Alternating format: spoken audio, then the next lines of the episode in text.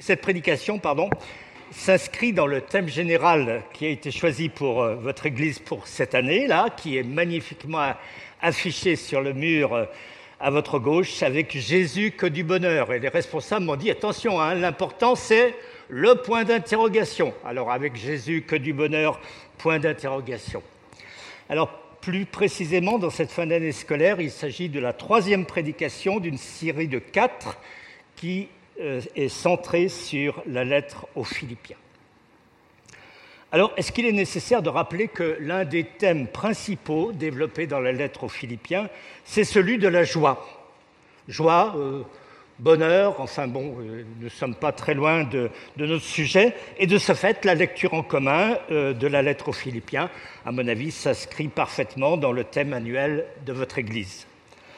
Alors, sur cette lettre, vous avez entendu une prédication de, Xavier Reynaud, qui a prêché sur le thème du, bonheur dans l'épreuve, en s'appuyant sur le chapitre 1 de la lettre, et puis Benjamin Arag a prêché sur celui du, bonheur dans le service, en s'appuyant sur le chapitre 2. Alors, qu'en sera-t-il du thème abordé aujourd'hui? Alors, c'est pas bien malin de deviner que nous allons parler du chapitre 3.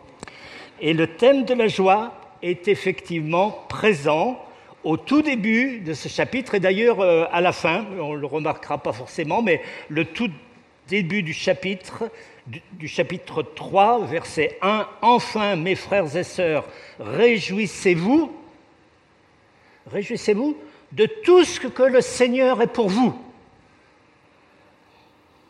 Donc cette exhortation, c'est une exhortation à la joie, et plus spécialement à la joie pour tout ce que le Seigneur est pour nous.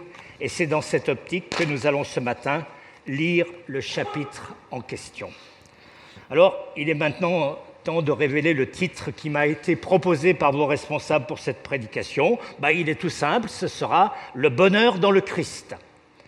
Alors, j'ai compris le bonheur dans le Christ comme le bonheur qui résulte de ce que Christ a fait pour nous, bonheur dont nous devons prendre possession en le vivant tout au long de notre marche chrétienne. Alors, j'annonce trois parties dans cette prédication. La première partie sera un tout petit peu plus longue que les deux autres. Nous sommes partis pour une petite demi-heure. Hein. Et pour profiter de cette première partie, il faut avoir en tête euh, le chapitre 9 du livre des Actes. Alors, dans ce chapitre, Paul raconte comment, lorsqu'il était en chemin pour Damas, pour y persécuter l'Église, sa vie a été changée en quelques heures après qu'il ait rencontré Jésus sur son chemin. Alors je ne raconte pas Acte 9, je dirais simplement qu'il y a eu dans la vie de Paul un avant Damas, pendant lequel il était un, un, érudit juif persécuteur de l'Église, et puis un après Damas, pendant lequel il fut un évangéliste et un docteur dans l'Église. Alors nous abordons la première partie, le bonheur de connaître Jésus-Christ. Alors, avant et après Damas. Avant Damas, Paul nous écrit, verset 4. Et pourtant, je pourrais moi aussi placer ma confiance dans ce qui vient de l'homme. Si quelqu'un croit pouvoir se confier en ce qui vient de l'homme, je le puis bien davantage, dit-il.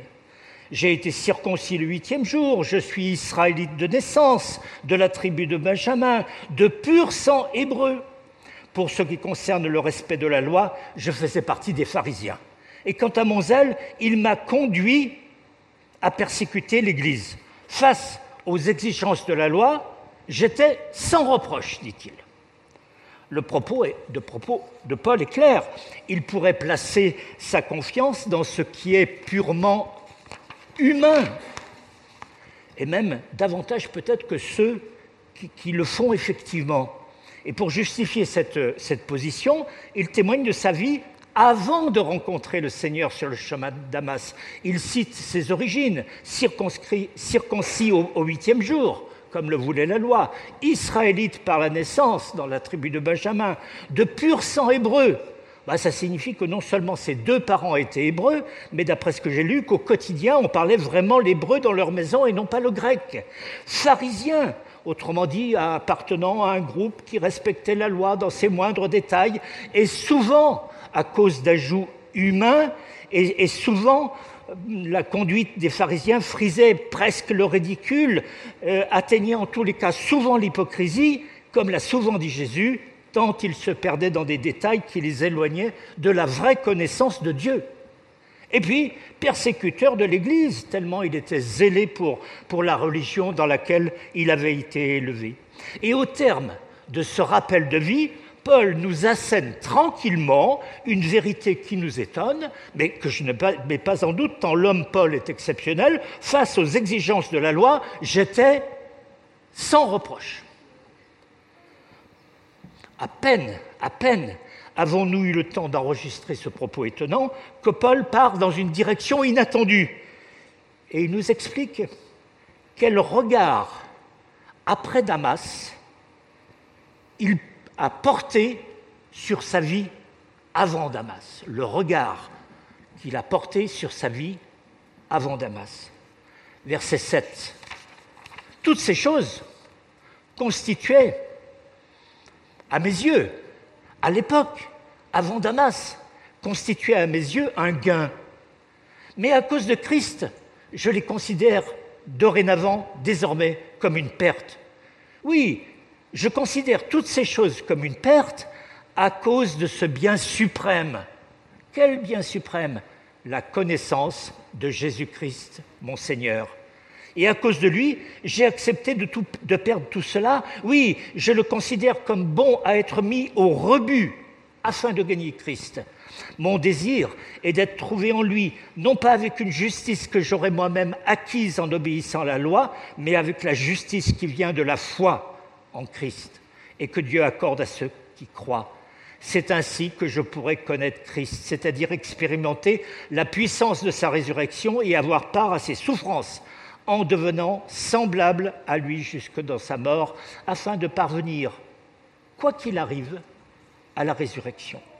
Voilà ce que Paul écrit lorsqu'il parle de sa vie avant Damas et de sa vie après, Damas. Alors depuis sa rencontre avec Christ sur le chemin de Damas, une seule chose compte pour, pour Paul, la connaissance de Jésus, son sauveur. Il dit, mon sauveur, et cette connaissance, il la place sur un niveau très personnel et très intime. C'est mon sauveur, dit-il. On est dans le sujet de, la prédication, le bonheur de connaître Jésus-Christ. Tout ce qui comptait avant dans sa vie, avant le chemin de Damas, Paul a accepté de le perdre, de le considérer, dit-il dans ma traduction, comme du rebut. Dans ce terme traduit par rebut, il y a euh, l'idée de, vulgaire et euh, ce mot comporte même une, nuance, une nuance de dégoût. C'est un mot très fort. Et sur le chemin de Damas, et pour parler comme dans les médias, eh bien, le logiciel de Paul a été changé. D'après le verset 9, Paul ne se considère plus comme juste par l'obéissance à la loi, il, il est déclaré juste par la foi en Jésus-Christ. Justice que Dieu accorde à tous ceux qui croient en lui. Cette première partie se termine au verset 10 et 11 que je vous relis. C'est ainsi que je pourrais connaître Christ, c'est-à-dire expérimenter la puissance de sa résurrection et avoir part à ses souffrances en devenant semblable à lui jusque dans sa mort, afin de parvenir, quoi qu'il arrive, dans ma traduction, quoi qu'il arrive, à la résurrection. Paul nous explique que le logiciel étant changé, il a pu, après Damas, connaître Christ et il explique, comme on vient de le lire, que cette connaissance consiste à expérimenter sa résurrection, à avoir part à ses souffrances et à devenir semblable à lui jusque dans sa mort, mort que le chrétien proclame lors de son baptême et qu'il est invité à manifester tout au long de sa vie. Il ajoute qu'ainsi il parviendra, quoi qu'il arrive, à la résurrection. Alors, Ouvrons une parenthèse. Certaines traductions peuvent troubler. On lit parfois, je crois que c'est la traduction seconde qui le précise, pour parvenir, si je puis, si je peux, si je puis, à la résurrection d'entre les morts. Alors il ne faudrait pas croire que Paul émet un doute sur la résurrection des morts et sur sa propre résurrection. Il me semble que la traduction proposée par la, Bible Le Semeur, parvenir, quoi qu'il arrive, à la résurrection, ne présente pas cette difficulté. Simplement, Paul s'interrogeait sur le chemin par lequel il parviendrait à la résurrection. Est-ce que ce sera par le martyr prochainement ou est-ce que ce sera plus tard par, une mort naturelle? Euh, la, question, ben, il se la posait comme chacun pourrait se la poser. Ici se termine la première partie, le bonheur de connaître Jésus-Christ. Alors venons, venons-en à la deuxième partie. Il semble que dans cette deuxième partie, enfin il est assez clair que dans cette deuxième partie, Paul répond à de faux enseignants qui prétendent que, prétendaient que la vie en Christ atteint sa plénitude dès le moment, atteint sa plénitude dès le moment de la conversion à Christ. Et Paul va expliquer que lui, il n'a pas encore atteint la perfection et il va exhorter, comme il le fait lui-même, exhorter les Philippiens à se mettre en mouvement avec lui. Donc deuxième partie, le bonheur de courir vers le but saisi par Jésus-Christ. Paul présente sa vie comme une course. Ici et ailleurs d'ailleurs, c'est une, métaphore qu'il file souvent, la vie comme une course. À partir du verset 12 et jusqu'au milieu du verset 15, il écrit, Non, certes, je ne suis pas encore parvenu au but. Je n'ai pas atteint la perfection, mais je continue à courir pour tâcher de saisir le prix, car Jésus s'est saisi de moi. Non, frères et sœurs, pour moi, je n'estime pas avoir saisi le prix, mais je fais une seule chose. Oubliant ce qui est derrière moi et tendant toute mon énergie vers ce qui est devant moi, je poursuis ma course vers le but pour remporter le prix attaché à l'appel que Dieu nous a adressé du haut du ciel dans l'union avec Jésus-Christ. Nous tous, qui sommes spirituellement adultes, c'est cette pensée, la pensée de la course, qui doit nous diriger. Alors, deux idées ressortent clairement. La première idée, je ne suis pas encore parvenu au, but, dit Paul. Je n'ai pas atteint la perfection, ajoute-t-il. Je n'estime pas avoir saisi le prix, au sens du prix de, la récompense que recevait un coureur vainqueur, un concurrent vainqueur. Paul contredit ainsi les faux enseignements qui prétendaient que la vie de Christ atteint déjà sa plénitude au moment de la conversion. Il les contredit, non pas frontalement, mais par une sorte de raisonnement par l'absurde. Il montre que leur enseignement est faux en se présentant lui-même comme un contre-exemple euh, où il dit qu'il n'a pas encore atteint la perfection. Il ne dit d'ailleurs pas que cette perfection soit hors de portée, il dit qu'au moment où il écrit aux Philippiens, il ne l'a pas encore atteinte. Deuxième idée qui complète la précédente, la vie en Christ atteindra sa plénitude au moment, au terme d'une vie chrétienne comparée à une course. Je continue à courir pour tâcher de saisir le prix, dit-il au verset 12. Je fais une seule chose, oubliant ce qui est derrière moi et tendant de toute mon énergie vers ce qui est devant moi, je poursuis ma course vers le but pour remporter le prix attaché à l'appel que Dieu a adressé du haut du ciel dans l'union avec Jésus-Christ, dit-il au verset 13 et 14. Voilà le programme de vie que Paul propose aux Philippiens. Et en filant la métaphore de la course, Paul explique aux Philippiens que la vie chrétienne est une course et que cette course a un but et qu'au terme de ce but, il y a un prix au sens d'une récompense qui sera donnée par Dieu. Paul confirme au début du verset 15 qu'il propose là bien tout un programme de vie. Début du verset 15, nous tous qui sommes spirituellement adultes, c'est cette pensée qui doit nous diriger. Ce court passage, ensuite, euh, que nous allons lire montre une pause dans le propos de Paul. Euh, il met l'accent sur une indication de comportement dans l'Église. Que faire en cas de divergence dans l'Église Donc c'est une sorte de, parenthèse, et je, le comprends que, comme une parenthèse également. Il, écrit courtement, si sur un point quelconque vous différez, vous pensez différemment, Dieu vous éclairera là-dessus. Seulement, au point où nous sommes parvenus, continuons à marcher ensemble dans la même direction. Que faire en cas de divergence de vue dans l'Église? Eh ben, Faire confiance à Dieu qui éclairera, c'est écrit. mais pendant ce temps, que faire? Eh bien, continuer à marcher. Paul ne dit plus à courir, peut-être compte tenu des difficultés engendrées par la divergence de vue, mais marcher ensemble et dans la même direction. Le bonheur de courir vers le but saisi par Jésus-Christ constitue donc le, cœur de la deuxième partie qui, qui, se termine ici. Donc première partie, le bonheur de connaître Jésus-Christ. Deuxième partie qui se termine, le bonheur de courir vers le but saisi par Jésus-Christ. Troisième partie,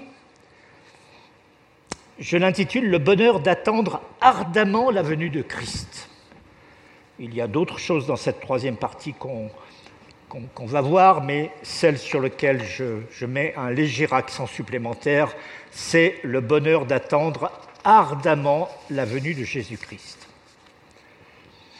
Paul va d'abord exhorter les Philippiens à suivre son exemple, avant d'opposer deux comportements, l'un qui sera à rejeter et l'autre qui sera à rechercher. Alors d'abord suivre son exemple. Verset 17. Suivez mon exemple, frères et sœurs, et observez comment se conduisent ceux qui vivent selon le modèle que vous trouverez en nous. Alors Paul se présente comme un exemple pour les Philippiens.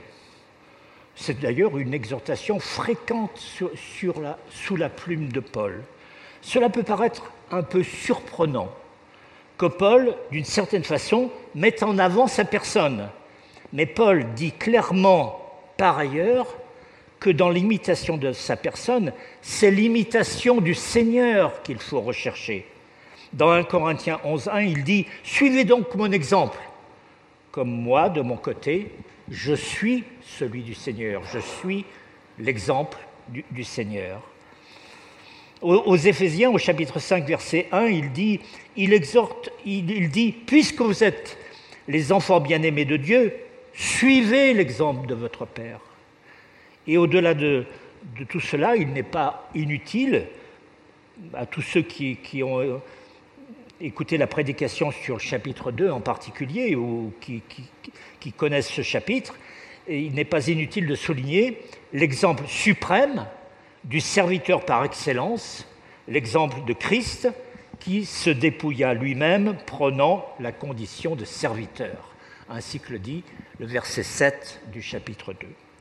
Et pour en revenir au verset 17 du chapitre du jour, Paul parle aussi du modèle que vous trouverez en nous. Il demande aux Philippiens de tourner les regards non seulement vers lui, mais vers d'autres membres de son équipe, Timothée sûrement, euh, d'autres peut-être encore. Alors ici commence l'opposition entre deux comportements. L'un à rejeter, l'autre à rechercher. Rejeter, verset 18. Il en est beaucoup qui vivent en ennemis de la croix de Christ. Je vous en ai souvent parlé. Je vous le dis une fois de plus, en pleurant. Ils finiront par se perdre. Ils auront pour Dieu leur ventre. Ils mettent. Pardon, ils ont. C'est pas un futur, c'est un présent. Ils ont pour Dieu leur ventre. Ils mettent leur fierté dans ce qui fait leur honte. Leurs pensées sont toutes dirigées vers les choses de ce monde.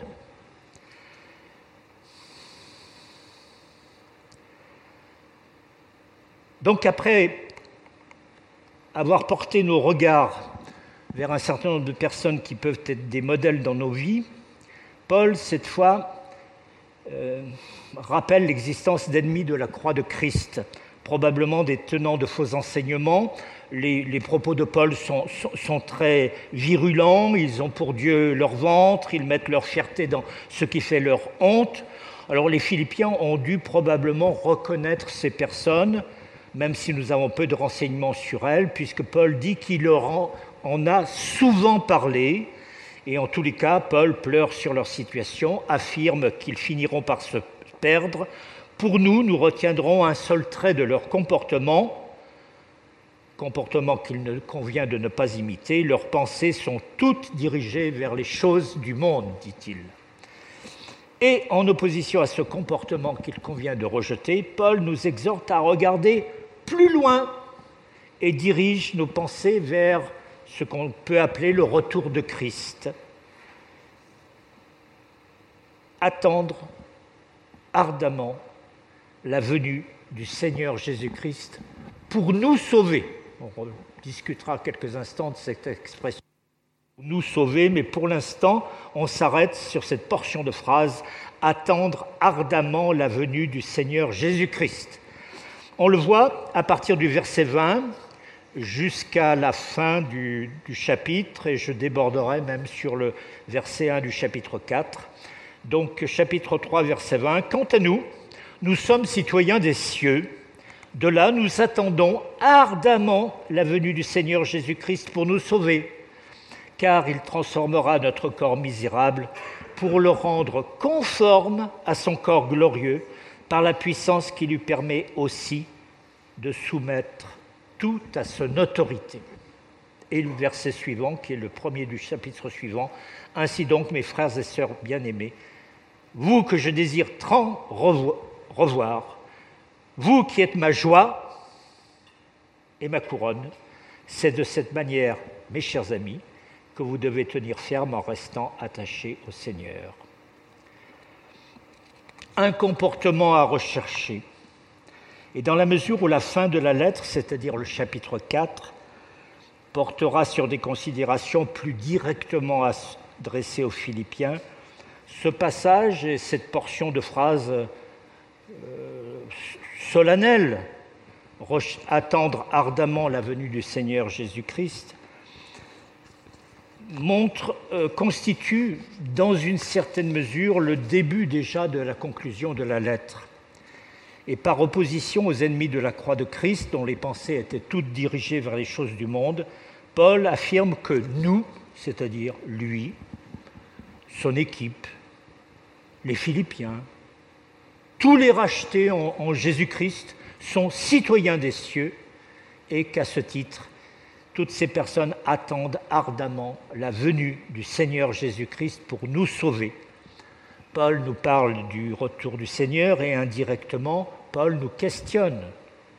Attends-tu le retour du Seigneur? Attends-tu ardemment le retour du Seigneur? On peut être étonné de, l'expression complète attendre ardemment le retour du Seigneur pour nous sauver. Bah, ne, serions-nous pas sauvés, ceux qui ont mis leur confiance en Christ? Paul ne revient pas sur cette vérité fondamentale. Simplement, il a en vue le parachèvement du salut dont est question au verset 21. Verset 21, il transformera notre corps misérable pour le rendre conforme à son corps glorieux par la puissance qui lui permet aussi de tout soumettre à son autorité. Nous sommes actuellement dans un corps misérable. On le comprend d'autant plus qu'on comprend des années. Hein. un corps d'humiliation, comme dit une autre traduction, c'est la vie éternelle dans un corps glorieux, dans la présence de Jésus-Christ de retour, que Paul place devant les yeux de tous les rachetés en Christ. Si vous me permettez une réflexion personnelle euh, qui m'est venue à l'esprit cette semaine et dont on a, euh, sans, le vouloir parler un peu à l'étude biblique dans notre Église euh, cette semaine, dans les quelques églises dont j'ai été membre, il n'y en a pas eu beaucoup, six exactement, en comptant celles dont nous sommes membres actuellement à Tonon-les-Bains. Je crois pouvoir dire que le retour du Seigneur n'a pas été évoqué très souvent dans les prédications ou dans les études. C'est comme ça. Est-ce général? Je ne sais pas, mais c'est mon expérience. Et c'est pourtant un événement d'une importance grande que nous devons attendre ardemment. Et en tous les cas de cet événement, Paul, me semble-t-il, fait plus ou moins apparaître cet événement comme euh, élément de la conclusion de sa lettre aux Philippiens. Donc euh, j'ai eu cette pensée là et je, je, vous la livre sans plus. Bien, la prédication touche à sa fin. Nous allons résumer les trois idées principales qui sont ressorties du texte lu. Je vous prie de euh, prendre connaissance de cette magnifique diapositive là qui devait résumer la prédication. Bien, je vous la décris. Sur une première ligne, avec l'image de la croix au début, le bonheur de connaître Jésus-Christ. Sur une deuxième ligne, avec l'image de la croix au début de ligne, le bonheur de courir vers le but saisi par Jésus-Christ. Et cette phrase débouche sur la case de droite qui est le retour du Seigneur. Donc le bonheur de courir vers le but saisi par Jésus-Christ jusqu'au retour du Seigneur. Et sur la troisième ligne, qui commence par une image de la croix, le bonheur d'attendre la venue de Jésus-Christ. Et cette phrase débouche sur la case de droite, le retour du Seigneur, c'est-à-dire le bonheur d'attendre la venue de Jésus-Christ jusqu'à son retour. Je termine réellement la prédication par une dernière lecture d'un verset qui n'est pas pris dans le texte du jour, qui est pris dans 1 Thessaloniciens, première lettre aux Thessaloniciens, chapitre 1, verset 9, je vous le lis. On raconte en effet à votre sujet quel accueil vous nous avez réservé. Et comment, premièrement, c'est moi qui le rajoute, comment premièrement vous êtes, vous êtes tourné vers Dieu, la joie de connaître Jésus-Christ Et deuxièmement, pour servir le Dieu vivant et vrai, courir vers le but saisi par Jésus-Christ. Et troisièmement, pour attendre que revienne du ciel son Fils qu'il a ressuscité des morts, Jésus-Christ, qui nous délivre de la colère qui vient le bonheur d'attendre ardemment la venue de Jésus-Christ. Amen.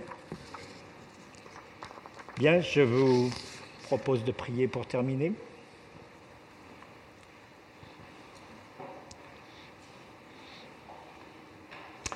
Nous te remercions Seigneur pour ta parole qui nourrit nos âmes, qui est salutaire pour nous guider dans notre marche chrétienne. Avec Paul, nous disons que nous nous réjouissons de tout ce que notre Sauveur est pour nous. Merci Seigneur que tu nous as fait la grâce, alors que nous vivions notre vie, de te faire connaître à nous, de sorte qu'à notre tour nous te connaissions. Merci parce que tu nous as fait passer des ténèbres à la lumière. Nous te prions que chaque jour nous puissions nous souvenir du jour où tu as transformé notre vie. Nous souvenons également que tu nous as aimés le premier.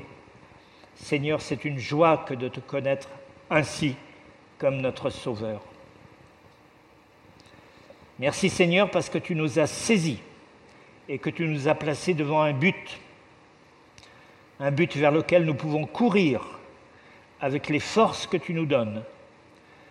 Nous te prions que tu nous donnes la sagesse de voir les œuvres bonnes que tu as préparées d'avance pour que nous les pratiquions.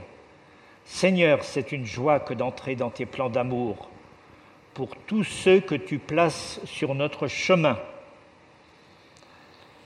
Merci Seigneur enfin parce que tu as promis que tu reviendrais nous prendre avec toi pour l'éternité. Ta parole nous apprend que Jésus, celui qui nous délivre de la colère à venir, reviendra du ciel. Nous te prions que cet événement extraordinaire soit dès maintenant pour nous une joie qui illumine notre vie. Seigneur, merci aussi pour cette joie. Amen.